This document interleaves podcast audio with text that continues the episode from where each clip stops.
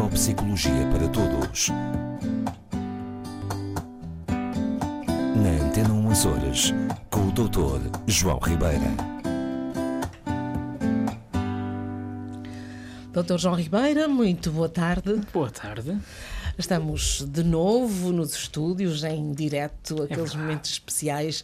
Uh, nós estamos sempre para os ouvintes, quer seja em direto, quer seja no gravado, mas é como se fosse direto, não é? Sim, mas aqui dá esta dose extrazinha de adrenalina que é sempre mais engraçado. Pois é. Falar da mente é também, por exemplo, falar da. da digamos, da inteligência, da capacidade de cada um dos eh, sobredotados. Por exemplo, de vez em quando fala-se e escreve-se sobre as mentes que brilham. O, o que é que explica hum, que algumas pessoas sejam, enfim, superdotadas para, para a arte, para a ciência, para a música? Hum, estamos perante cérebros geniais? Ah, essa, essa talvez seja, quiçá, uma das questões mais importantes quando falamos destes temas de hum, inteligência, sobredotação, genialidade. É que, logo à cabeça, ser sobre, sobredotado e ser genial não é a mesma coisa. Existe diferença. Nem sequer ser inteligente é A igual Cristina, a ser a Cristina sobredotado. já está assim com ar espantado. Podes Já falar, Cristina. Eu sei perfeitamente que são as duas coisas, mas não Muito sabia bem, que havia Cristina. uma diferença Sempre a entre dizer que presunção e água benta, não é? Como Nunca é demais. Mas, quiçá, quiçá possa até ser ou ter sido sobredotada. Sabem que estas questões da inteligência, para já, se calhar para estabelecermos aqui uma base, a, a inteligência, como, como saberão, inteligência, ok? Esquecemos agora sobredotação e genialidade. A inteligência é um conceito que tem vindo a ser muitíssimo estudado e debatido, particularmente desde o final do século XIX e início do século XX até hoje. Com muitas teorias, eh, muitas perspectivas, muitas formas de avaliar, eh, das quais aquela que se calhar todos conheceremos é o, o tão afamado QI, que se falava imenso. Eh, ainda hoje se menciona, embora tenha felizmente, na minha opinião, caído em desuso, já falaremos disso, mas eh, uma das primeiras ideias era que a inteligência podia ser medida, não é? E media-se como o QI, mas não era do que a nossa capacidade de realizar determinadas tarefas com uma boa performance, eh, dividida por aquilo que se considerava pela nossa idade cronológica, não é? Depois dava a chamada, que era um quociente intelectual, portanto, um valor que acima, considera-se que a média é 100 pontos, eh, abaixo de 70 seria considerado já eh, inferior, então ver que há aqui uma, um espaço grande de manobra, e depois acima de 120, 130 seriam consideradas inteligências superiores. Mas isto tinha um problema à partida, não é? Porque é o que eu costumo dizer, se eu estiver a fazer um teste de contas de matemática e me der um, um desarranjo qualquer gastrointestinal, o resultado vai por água abaixo, não é? Portanto, logo aqui temos um problema a medir estas coisas. E, Portanto, é- felizmente... era- seria necessário que todos esses testes pudessem ser feitos sempre em condições mesma condição ótimas, e, não é? e- e não deixam de ser medidas de desempenho. Não refletem, e esta é para mim uma das coisas interessantes que se desenvolveu sobre a inteligência, o estudo da inteligência, é que efetivamente a pessoa que é capaz de realizar cálculos mais depressa que outro não é necessariamente mais inteligente. Passo a explicar. A inteligência, a capacidade de ler dentro, né? inteligência, como em- etimologicamente falando, quer dizer ser capaz de ler dentro. Hum? Então é, a capacidade que as pessoas têm, isto é o conceito mais moderno, de avaliar, analisar adequadamente as situações, tomar decisões, eh, serem adaptáveis. Isto sim é hoje o conceito mais atual de inteligência. Ora, daqui é fácil percebermos que não necessariamente a capacidade de performance cognitiva, seja ela numérica, linguística, kinestésica, qualquer outra, tem que significar necessariamente que esta pessoa é mais inteligente. De resto, o mundo está cheio de exemplos de pessoas que são belíssimas academicamente e que têm graves dificuldades sociais, por exemplo, e emocionais. É? Portanto, uma pessoa super inteligente não é necessariamente um gênio. Muito bem, essa é a outra parte. Essa é a outra parte. Ora bem, aqui estaríamos neste conceito da, da- da chamada sobredotação. O que é que é sobredotação? O nome explica tudo. É uma pessoa que é mais dotada que a maioria ou que a média das pessoas da sua idade, e já agora da escolaridade, em determinada área ou em mais que uma área. E aqui existem cerca, estima-se que 3 a 5% da população portuguesa é sobredotada. a dada altura. É bastante. Só que a sobredotação tem uma característica muito engraçada. A, a, a sobredotação, este, estes, estes aparentes dons que temos melhores que outras criaturas, se não forem estimulados, se não forem incentivados, se não forem permitidos, se não forem, uh, isto mesmo, cultivados até a nível escolar, acabam por se perder. Por isso é que se diz que o cérebro é um músculo, não é? Tal e qual. Ou seja, eu posso nascer com uma aptidão superior para determinada área, mas se, por exemplo, na escola eu sou forçado a ficar ao mesmo nível dos outros meninos que têm menos competências que eu naquela área, certamente que esta minha competência não se vai desenvolver da mesma forma. Ok? Portanto, aqui queremos um problema. E só para não, para não perder o fio, genialidade é outra coisa. O, o gênio é outra coisa, vai além da sobredotação.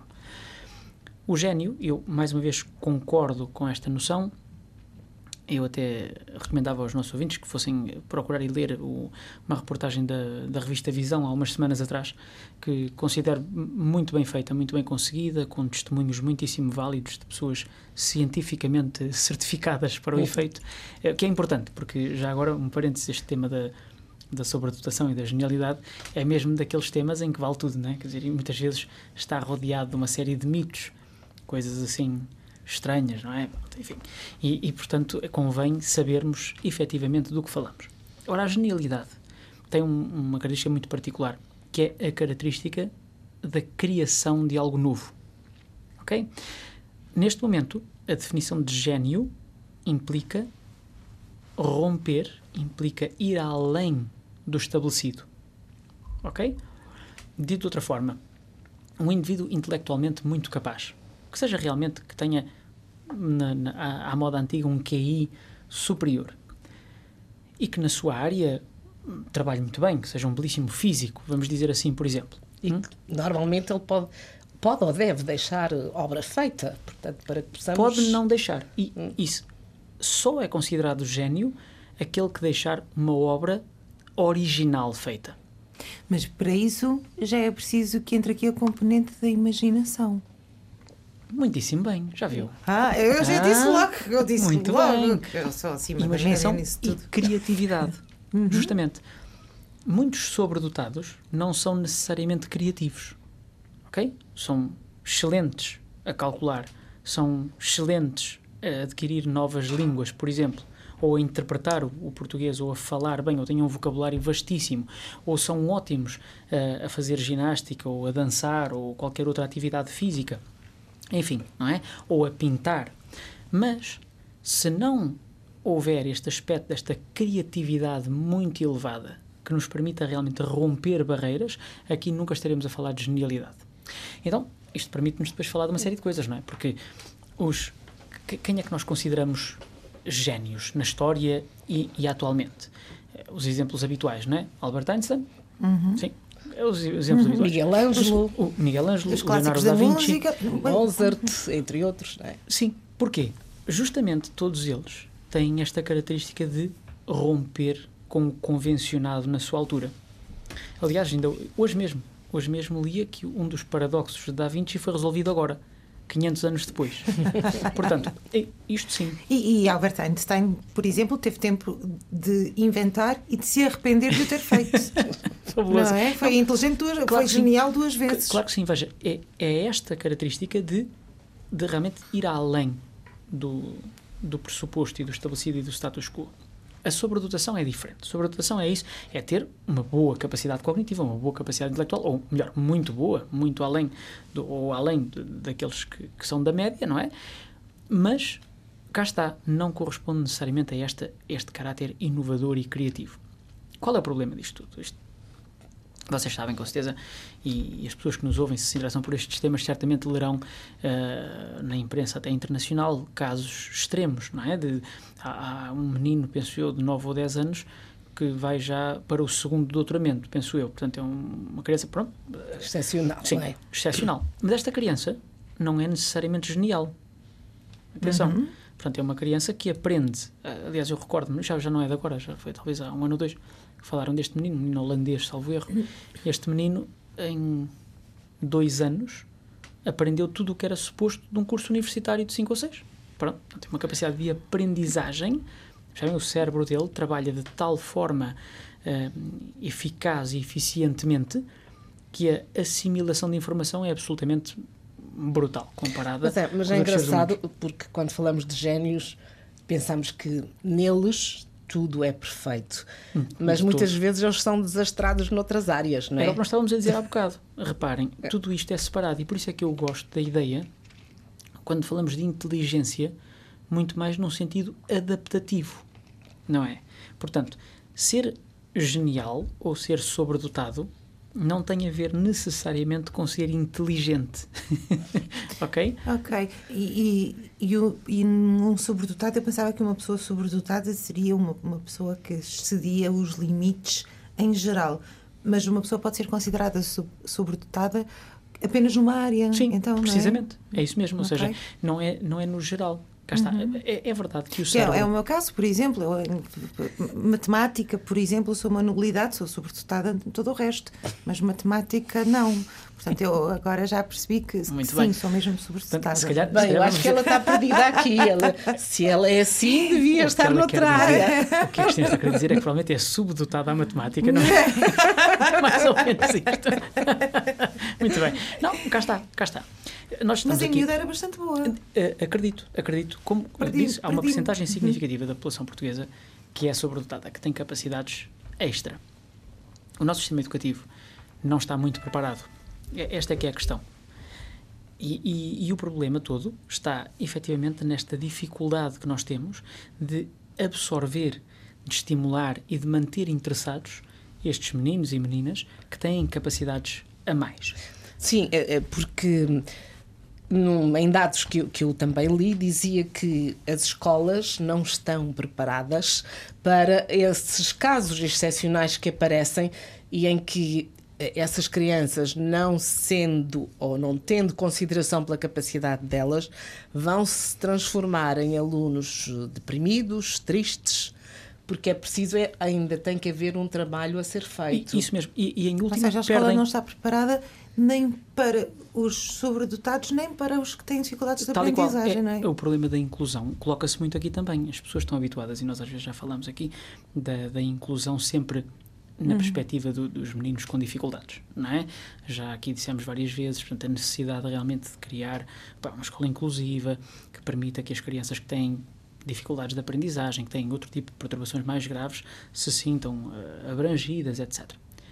Estes meninos estão no outro extremo das dificuldades. Não têm dificuldades de aprendizagem, mas têm tanta competência que a escola não lhes dá resposta. E chega, como acontece, isso até é frequente. Crianças que entram para o ensino primário a saber ler já. Já sabem ler, porque uhum. aprenderam, porque gostam das letras, juntam. Algumas até já sabem ler frases em inglês, sabem ler frases inteiras em português. Porque há aqui um outro aspecto que nós não podemos negligenciar, que é o nosso cérebro a Cristina dizia há bocadinho, é um músculo. É. E, portanto, se for muito estimulado desde cedo, a probabilidade de ter capacidades além da norma é grande.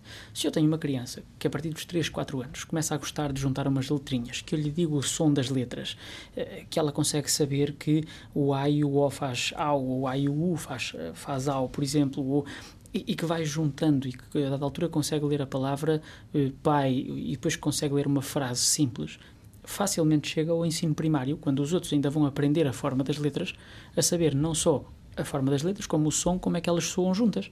Okay? Então isso não é apenas uma questão genética, depois é a questão familiar, a questão social. Muito bem, muito bem. Ora, Exatamente. Né?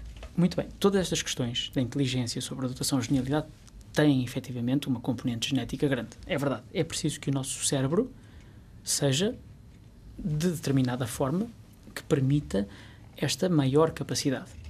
Agora, se for uh, se for uh, abafado, em vez de ser estimulado, perde-se, evidentemente, se não lhe for permitido manifestar e estimular estas competências, não, não, vão, não, vai, não vão surgir.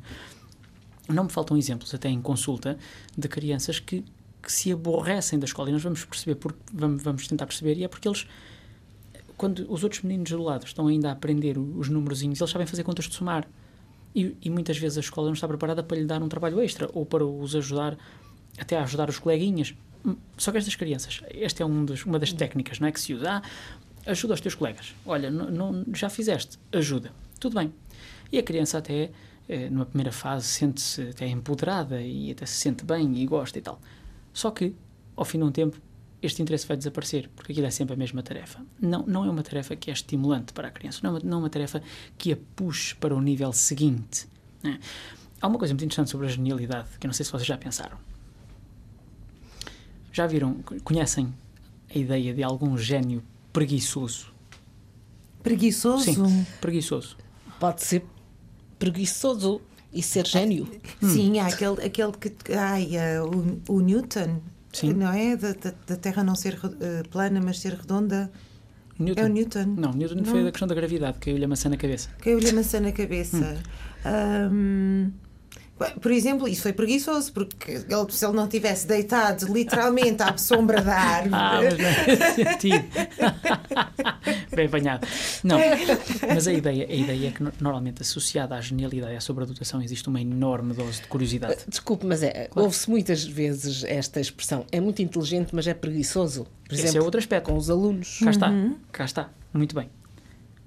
Na genialidade, na sobredotação vale tudo, não é? Há crianças que realmente são tão dotadas que até se tornam preguiçosas, porque não exigem nada deles e acabam por deixar andar. E facilmente cumprem os mínimos, Exatamente, não é? exatamente. E portanto isso leva-os um bocadinho, se não forem estimulados e acicatados, digamos assim, muitas vezes o que acontece é abrandarem ao ponto de quase pararem. Um gênio, naturalmente um gênio, pelo seu enorme pendor criativo, como dizia a Cristina, é normalmente uma pessoa que não para.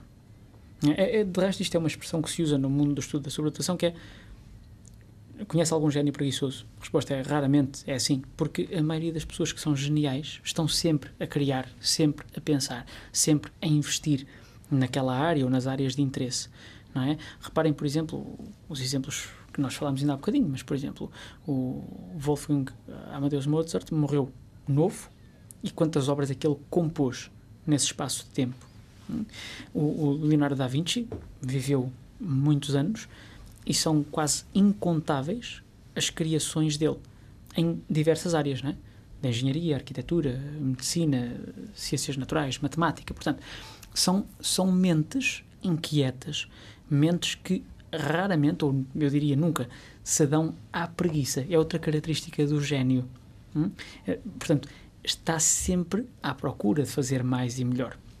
Ora bem, e agora, há aqui sempre, pois é interessante, porque nós falamos de inteligência e de sobredotação, há também o lado da falta de inteligência. E, e aí o que é que nos pode dizer sobre essa falta de é inteligência? Não, é um tema que eu também eh, gosto de tratar. Porque da mesma forma que eu digo que a sobredotação ou a inteligência propriamente dita não é a nossa capacidade hum, intelectual como tal, nossa capacidade, eu sempre o mesmo exemplo de resolver equações matemáticas. Também a falta de inteligência não é necessariamente a minha incapacidade de fazer contas matemáticas. A minha falta de inteligência reflete-se, e pegando na nova visão de inteligência, reflete-se justamente em dificuldades de adaptação. Em pessoas muito. eh, um, um dos mitos considerados verdadeiros sobre a inteligência é que as pessoas com QI mais baixo são preconceituosas. É, é um dos mitos considerados verdade. As pessoas com um índice intelectual mais baixo tendem a ser mais preconceituosos. Faz sentido. Faz. Porquê? Porque quer dizer que têm menos. são preconceituosas porque não têm a mesma capacidade de compreender o mundo dos outros. Está contratada. Muito bem, sim. Muito bem. Sentem-se inferiorizados, não é? E, e não vamos sequer à questão do complexo de que inferioridade, conhecem. que muitas vezes acontece. Complexo de inferioridade acontece imenso. Mas é aquilo que a Cristina diz. São pessoas que, como eu costumo dizer, têm uma largura de banda mais, mais curtinha, não é? É verdade. N- não conseguem ver a perspectiva dos outros. Não, é? não conseguem. E, portanto, é muito mais fácil criar um preconceito que sirva para tudo, ok? É mais leve para a minha pouca capacidade do que tentar realmente ver o outro lado. Justamente são também dados, há um tema que nós já discutimos algumas vezes aqui com a Rosa, que é o raciocínio teleológico, que basicamente traduz raciocínio te- eh, te- teleológico, teleológico. que quer Que assim rapidamente quer dizer que. Só para relembrar os ouvintes, para mim estou bem, sei, eu sei. que é as pessoas de- que embarcam nas teorias da conspiração.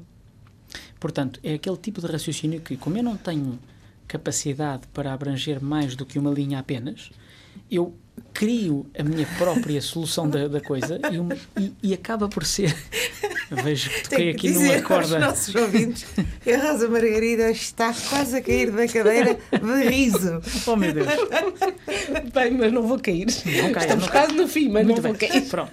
Mas, mas cá está, o raciocínio teleológico é isto: é aquelas pessoas que precisam, agarram uma resposta cabal para uma, um determinado tema, não é? E aquela resposta é porque sim. Não precisa de argumento, não carece de estudo, é porque sim. Se a gente lhe perguntar, ouça, mas isso. Hum, mas porquê? Porque eles sabem e não dizem aos outros. A gente sabe que isto é lógica, diz isto. A lógica é uma lógica muito própria, uma lógica desta pessoa, que é uma lógica justamente extremamente estreita, não é? que vai apenas do ponto A ao ponto B, sem inflexões ou curvas pelo caminho. Portanto, é este um dos exemplos acabados da falta de inteligência. As pessoas preconceituosas, as pessoas que têm dificuldade em empatizar, justamente, portanto, é uhum. a, é a, é a, dificuldade de me colocar do outro lado, de ver uma situação sobre os seus diversos prismas e ver só o meu. Há também uma outra forma de falta de inteligência que é aquela pessoa que vos responde constantemente isso não é bem assim. é verdade, vocês estão a dizer uma coisa e a pessoa diz isso não é bem assim. Então, como é? É porque eu sei, porque eu li, mas leu aonde? Ah, já não me lembro. E, e nesse balde, digamos assim, eh, também cabem as pessoas que têm o direito à sua opinião? Todas têm. Não, mas são aquelas pessoas que têm a, a opinião por mais que a opinião delas contradiga os factos que lhes são apresentados. É, e perante os factos as pessoas continuam a dizer: Ah, mas eu tenho direito à minha opinião. Eh, nós, como pessoas inteligentes que queremos ser, temos que lhes dar o espaço à sua opinião, por mais que ela seja. Uh, contraditória, contraditória aos, aos absurda. Factos. Sim, sim. Nós, nós é, é isso? Ser inteligente? Eu, eu, eu sei que tenho que, tenho que. Eu tenho de as respeitar, até porque normalmente essas pessoas não dão hipótese. Sim. Porque Sim. dizem eu tenho direito à minha opinião e, e não é possível construir e, um argumento lógico exatamente, com elas. E vão dá-la. Vão dá-la. Nós temos é que a deixar dar o seu argumento, o seu argumento com a sua lógica e seguir própria a nossa vida. E seguir, para, e seguir o nosso caminho. Não há outra hipótese. Realmente são pessoas, mais uma vez, outro. Uh, outro critério para a falta de inteligência é justamente a, a falta de capacidade de razoar, de, de, argumentar, não é? Isso não terá a ver também, eu peço desculpa, não, mas não. depois eu fico muito, muito curiosa. Isso não tem a ver também com a, a falta de imaginação? Tem, está tudo ligado, tem toda está a razão. Ligado. Da okay. mesma maneira que a pessoa criativa ou pessoa genial ou sobredotada, por definição, imagina, é capaz de ir além de. Estas pessoas são incapazes de ir além de. E, portanto, são extremamente concretas não é? e, e concretistas. Precisam de coisas, mesmo que não estejam à frente delas, elas vão criar na cabeça delas algo que é tão concreto e tão palpável, mesmo que seja só para elas, ok? Uhum. Que não é uh, abalável, não é alterável. Porque são pessoas que nós podemos dizer, mas eu estava lá. Sim. Eu vim de lá agora. Mas não, não é bem assim. Olha, não porque eu sei que não é. Olha, mas eu vi. Pois uhum. não, mas não é bem assim porque coisa. É isto. Está a ver? Portanto, e ficam então, nesse então impasse. Não e é ficam só, nesse não impasse. é só comigo, então. ok. Eu gostei imenso. Vocês percebem destas coisas de inteligência? Eu, eu, eu, eu posso, não percebo nada. Eu não percebo eu, nada. Eu posso, eu posso perguntar se posso fazer mais uma pergunta para depois fazer duas para depois fazer duas. Todas.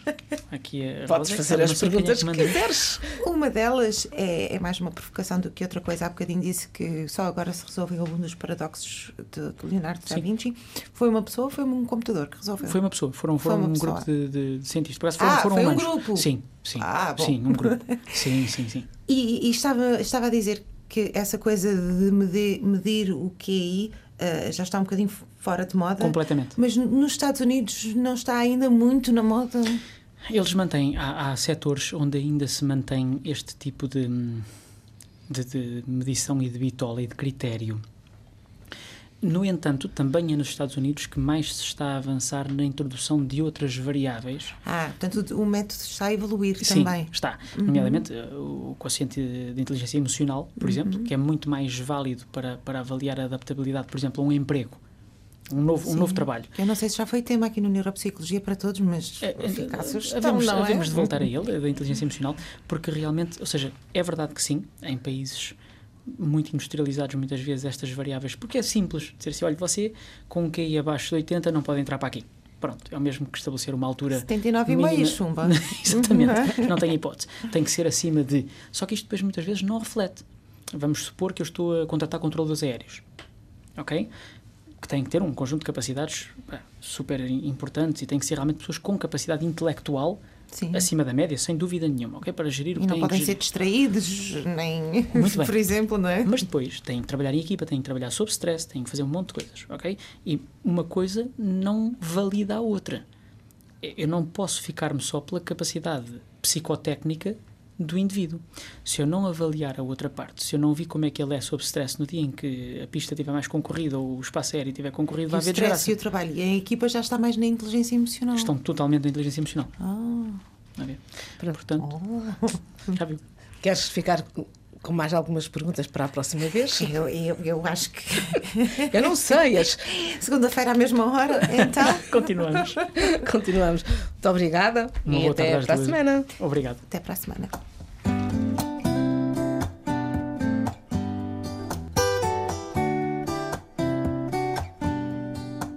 Neuropsicologia para todos. Na Antena 1 Açores, com o Dr. João Ribeira.